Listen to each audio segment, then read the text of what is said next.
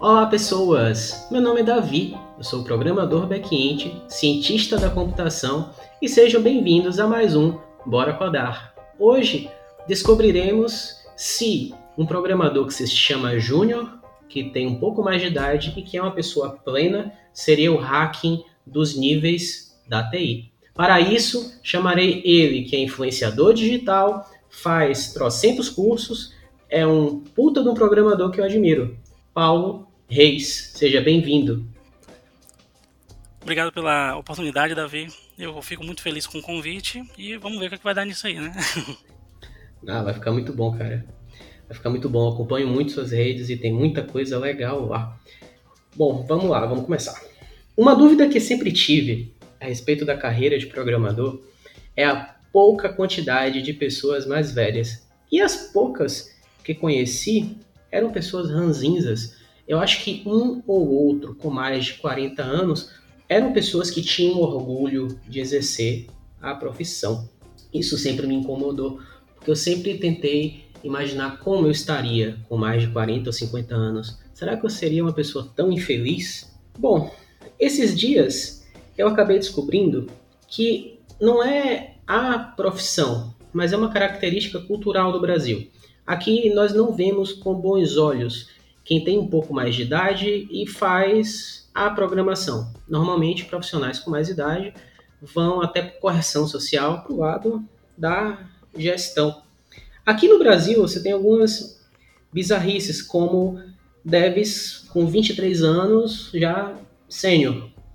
Já tive o termo sênior na carteira, e na época eu nem era formado. Aquilo era uma bobagem, não era sênior. Era no máximo um júnior que se esforçava bastante. Eu acho que hoje eu ainda não me consideraria sênior. Eu acho que para eu me considerar sênior com a consciência tranquila, eu precisaria no mínimo dominar dois níveis abaixo do que eu tô.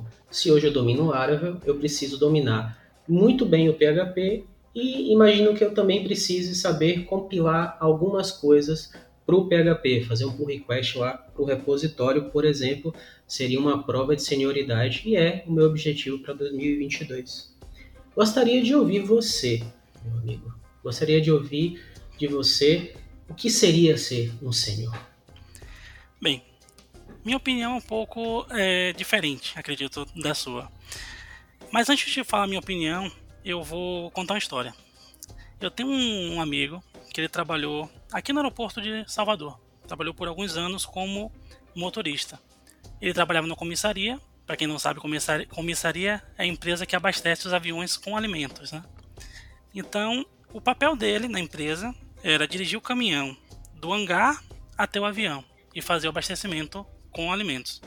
E ele ficou anos dirigindo esse caminhão nesse trajeto de pouco mais de 500 metros.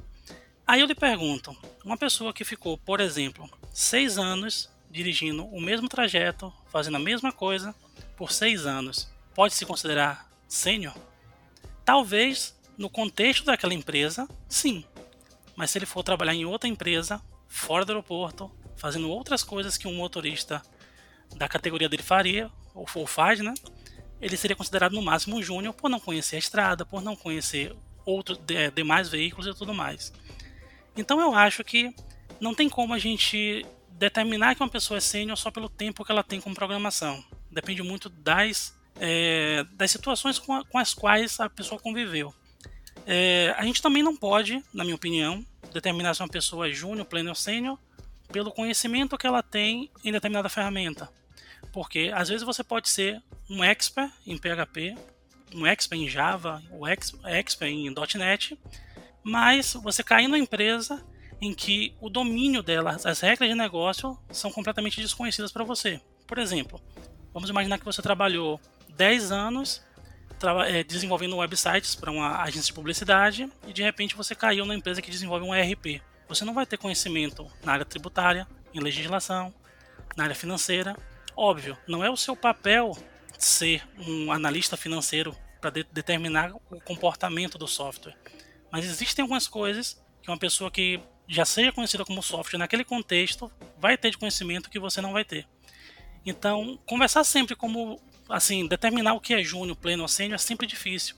Porque como você mesmo falou, pode acontecer de você entrar na empresa, naquele contexto você ser sênior, sair da empresa e ir para outra, o pessoal, ó, até como pleno aqui, você vai ter um pouquinho de dificuldade, porque eu tenho certeza que você vai conseguir programar bem, mas o nosso domínio aqui, nossas regras de negócio, é, envolve uma série de conhecimentos que você ainda não tem.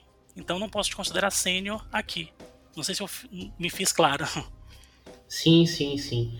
Mas, por exemplo, um programador back-end que sabe fazer um CRUD aqui ou ali, um CRUD bem feito, né? Ele, ele sabe quais, quais botõezinhos ele vai clicar para criar um CRUD ali em dois minutos. Algumas tecnologias, inclusive o Laravel, tem alguns mecanismos que te permitem criar um CRUD em um ou dois minutos, dependendo da proficiência de quem está ali. Mas quando você vai para cenários mais complexos, se você não tem um pouco de conhecimento mais de base, você não tem noção do que é uma tabela de hash, do que é uma, uma função criptográfica para você botar isso num banco e talvez otimizar uma consulta onde você precise cruzar dois campos de texto, né? Esse tipo de coisa às vezes faz uma diferença. Se você vai, por exemplo, para normalização, talvez para um, um, programador um pouco mais mais entusiasta da organização e etc, início de carreira, ele veja a normalização como um cálice sagrado, mas não, na verdade, você tem um movimento chamado denormalização que prega justamente que não, normalização é bom, mas tem seus momentos.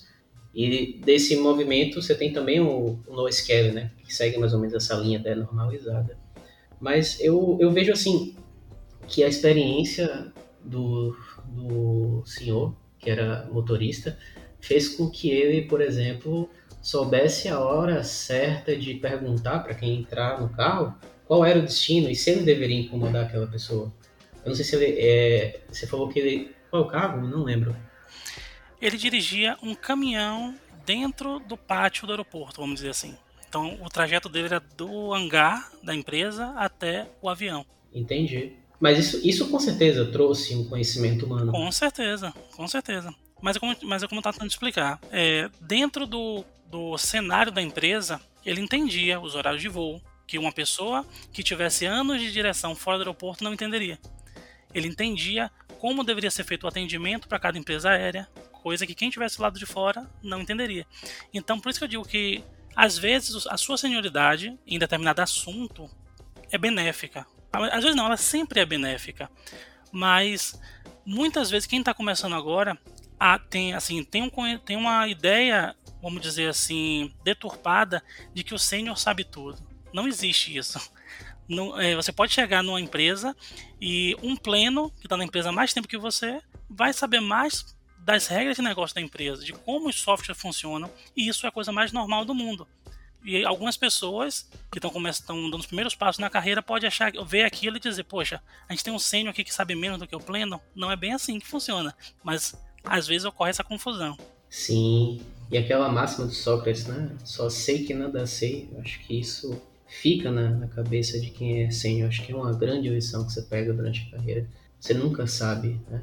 E você está numa área onde isso até o Uncle Bob fala que o, o, programador, o homem que programa, ele tem uma visão de, né, de, de conquistar, de é meio que a relação dele com o código é de conquistar, de enfrentar um grande desafio. Isso às vezes, quando a masculinidade ela é meio frágil, isso pode gerar uma certa competitividade e tal. E empresas que se preocupam muito isso com o pleno e o sênior, talvez seja bastante complicado. Justamente nesse ponto, aí um outro, uma outra questão que, que eu gostaria de levantar é o seguinte. Um júnior, né? A gente falou do sênior, vamos para o júnior. Na pandemia, ele pode se dar ao luxo de saber fazer um CRUD e alguns truques com CSS, esse, esse Júnior, somente com, com, essas, com essas pequenas pitadas de código, ele conseguiria é, colaborar, gerenciar seu tempo, lidar com a pressão e demais aspectos rotineiros que um dev deve sobreviver mais remotamente? Seria possível um júnior sobreviver ao trabalho remoto? Digamos que tudo é possível. o que acontece? É, quando a gente fala de júnior, geralmente a gente associa o tempo que ele tem naquela determinada função. Só que de uma certa forma, meio que implicitamente, a gente, quando pensa em um júnior, a gente pensa num, num jovem, uma pessoa com seus 18 anos, 19 anos, 20 anos. Só que o que acontece? Hoje em dia, principalmente na área de TI, tem muita gente em transição de carreira. Tem gente que era engenheiro, está virando programador. Tem gente que era professor de matemática, está virando programador. Então, essa pessoa também é um júnior. Então, essa questão de é, gerenciamento de tempo, essa questão de ter uma visão mais de responsabilidade com, com, com o cronograma e tudo mais, vai mais da maturidade da pessoa, e essa maturidade pode sim estar em uma pessoa com 18 anos, normalmente, mas de uma certa forma, não exclusivamente, mas de uma certa forma ela também está associada ao tempo que você tem como profissional, independente de em qual área você estava trabalhando. Então, por isso que logo no começo você comentou que é, geralmente as pessoas de mais idade vão para a digestão, é justamente por isso. Porque a ideia que a gente tem é que se uma pessoa está trabalhando há 30 anos em determinada área, ou pelo simples fato de estar há 30 anos no mercado, ela já entende, já tem uma visão mais crítica e já tem um senso de responsabilidade maior do que uma pessoa que está entrando agora. Cara, da fonte que eu bebi sobre esse tema aí, é que você tem países europeus onde as salas de desenvolvimento têm vários, várias cabecinhas brancas, sabe? E que aqui no Brasil, talvez por uma questão do colonialismo, essa coisa da, da escravidão e tal, pessoas que mandam em outras pessoas é o objetivo de vida. Seu objetivo é você ter pessoas para você mandar. Seria algo mais ou menos nessa linha, pelo menos foi a opinião da pessoa que eu ouvi. É, eu não, eu não como é que eu posso dizer? Eu não tiraria 100% de razão da pessoa. Existe muito essa questão do ego aqui no Brasil. Não, não sei como é no resto do mundo, mas aqui no Brasil, pelo menos em algumas empresas que eu já passei, já interagi com alguns profissionais, a gente tem muito isso do ego. Se você tem, você tem, por exemplo, 40 anos e seu líder tem 25, isso já cria em você um desconforto. É, óbvio, não estou me referindo literal, é, direta, é, não estou me referindo diretamente a uma pessoa específica. Mas no geral, é o que acontece. Eu acho isso uma bobagem. Eu, quando estava começando é, a programar, eu lembro que uma vez, tinha mais ou menos, sei lá, uns 18, uns 18 19 anos, tinha um rapaz com 13 anos que ele era bem ativo na comunidade. Ele não, não tinha esse conhecimento absurdo, mas ele tinha um conhecimento em algo que eu queria aprender. Eu chamei ele no, no na época, eu acho que era MSN, não lembro exatamente, e falei, olha, eu quero te pagar pra você me ensinar isso aqui. Só que ele ficou com medo, né? Ele viu uma pessoa mais velha pedindo para que ele, com 13 anos, ensinasse e ia pagar. Ele ficou com muito medo. Eu falei: não, pode ficar tranquilo. Se você não conseguir me ensinar 100% do que eu tô querendo aprender, o que eu aprender já vai ser mais do que o que eu sei hoje. Aí eu fui tranquilizando ele, paguei ele e ele me ensinou. Ficou super feliz, ele na época comprou um negócio lá pro computador dele. E eu também fiquei feliz porque eu tive conhecimento. Então, eu não tenho essa bobagem de, de idade. Para mim, o que vale é o que você sabe. Se você tem conhecimento e pode me passar, ou eu tenho conhecimento e posso te passar, todo mundo vai sair ganhando. Legal, legal, legal. Para finalizar aqui, uma última pergunta relacionada a esse tema, né? De sênior, júnior, pleno. Depois tem uma outra, mas é mais direcionada para você que eu quero fazer. Vamos lá. Todo dia pipoca um curso novo que promete o emprego sonhado em sete dias Talvez não sete, acho que exagerei um pouco. Mas falei sete para puxar aquela coisa do, dos lambi-lambis, que aqui em Salvador, aquele anúncio que tem no post, né? Tá lá, é, tal pessoa tem poderes mágicos que trazem o amor em uma semana, sabe? Aquele curso feiticeiro que traz em sete dias. Paixão é importante, a máquina é fria, mas a gente é de carne e osso. O discurso que, que eleva uma stack X, Y e Z e que promete mudar a vida daquela pessoa apenas com a vontade dela é algo que eu já acreditei.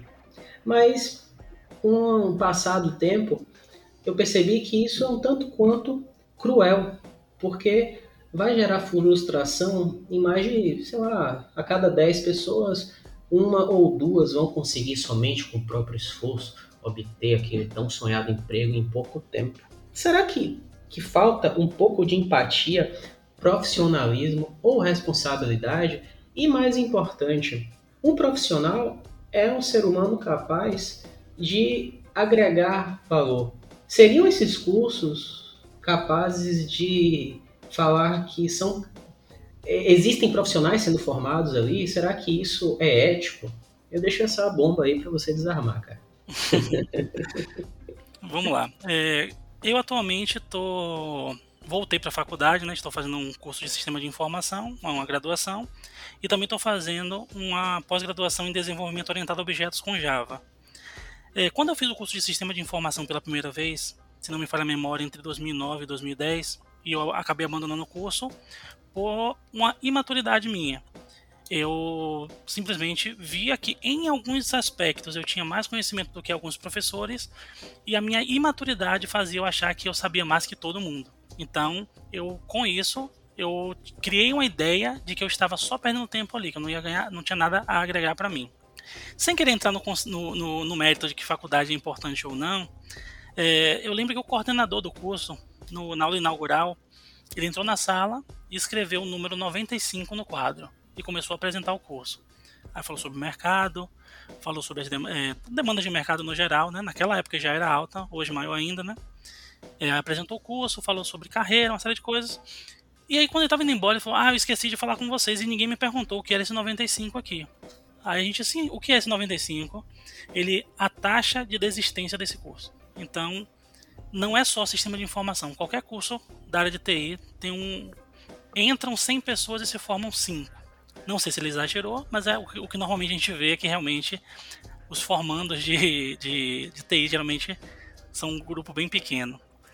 Então, assim, é, dentro desse aspecto do, de aprendizado, eu acredito que três meses, dois meses, seis meses que seja num curso é importante, é, mas eu, pelo menos a minha ideia, né? Para mim não é tempo suficiente para que você crie proficiência o suficiente para arranjar um trabalho, para você de fato ser um profissional.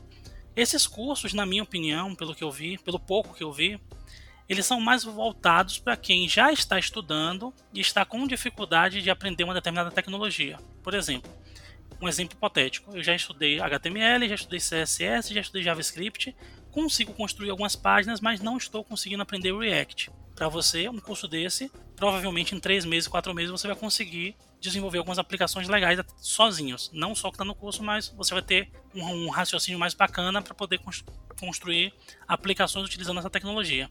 Ah, estudei banco de dados, estudei SQL, mas eu ainda não consigo fazer consultas avançadas. Um curso de um mês, um curso de dois meses, você consegue melhorar esse, essa sua visão em relação a, essa tecnologia.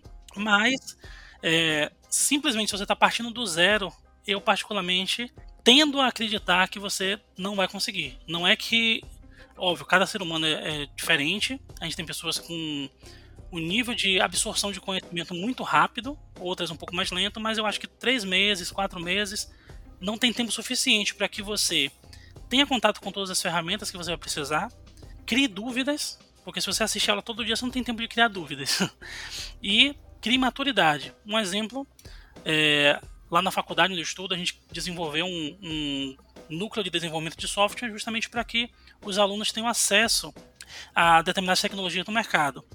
E eu ministro alguns cursos para eles, né? E em um dos cursos de Laravel, que eu estava ministrando pro pessoal, quando a gente estava falando sobre Eloquent, para quem não conhece Eloquent, é o ORM do Laravel, eu passei um exercício para o pessoal fazer, o pessoal conseguiu fazer, só que o foi que o pessoal fez? Retornou, no exemplo, nesse exemplo, né? É, o banco de dados inteiro, ou melhor, a tabela inteira do, do banco de dados. Depois que a tabela já estava em memória, o cara fez uma iteração para pegar uma, uma informação. Então, às vezes o júnior ele não tem essa visão do que é otimização, do que pode é, fazer para o código ficar melhor para dar manutenção. Tem até um autor, não lembro exatamente agora qual é o autor, eu vou ficar devendo, talvez o, o Davi saiba, que fala que escrever um código que uma máquina entenda, qualquer pessoa consegue. Bons programadores escrevem código que outros programadores entendem. Então, acho que é nesse ponto que a gente consegue diferenciar um pouco o júnior do pleno. Acho que quando a gente vai para o sênior, já vai mais essa questão mesmo de, como eu já falei algumas vezes, da, do modelo de negócio da empresa, do, do, modelo de negócio que o. da dor, na verdade, que o software que você está desenvolvendo, né, que sua empresa está desenvolvendo, se propõe a resolver. Essa questão do sênior, ela é muito complicada. Eu já tentei entender isso, não consegui. Com a pandemia, eu percebi que qualquer pessoa que pedisse para sair da empresa que eu estava aqui em Salvador virava sênior, né? A pessoa estava ah, júnior, agora é sênior, não vai embora, fique aqui.